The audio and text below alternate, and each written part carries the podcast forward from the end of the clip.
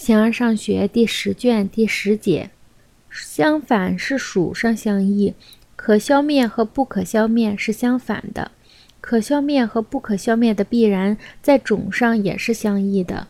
但在种上相异的东西比在属上相异的东西相差更远。形而上学第十卷第十节，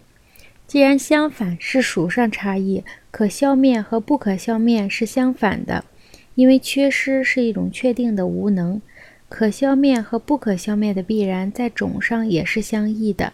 现在我们所说的是普遍名称自身，所以有人认为某个可消灭的东西并不必然和不可消灭的东西在属上相异，正如白的东西和黑的东西不在属上相异一样。同一事物两者可能，即或它作为一个普遍物，正如人既可是白的，也可是黑的；既作为个体，同一个人也可以既是白的又是黑的。只是在不同时罢了。不过，黑和白是相反的，在相反之中，有一些是就偶性而言依存于某种东西的，例如我们所提到的以及其他许多东西；有些则不是，其中包括着可消灭和不可消灭的东西。任何东西都不是因偶性而消灭，因为偶性上的东西也可能不出现，而消灭却必然出现于那些要消灭的东西。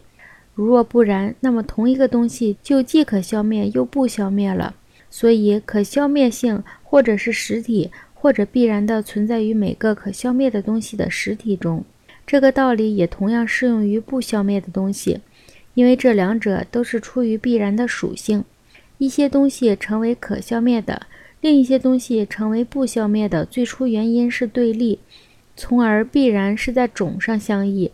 所以，像一些人所说的那样的形式，显然不可能存在，因为这样就将存在着一个既可消灭又不消灭的人。据说这些形式与某些事物在属上相同，并不只是有相同的名称，但在种上相异的东西比在属上相异的东西相差更远。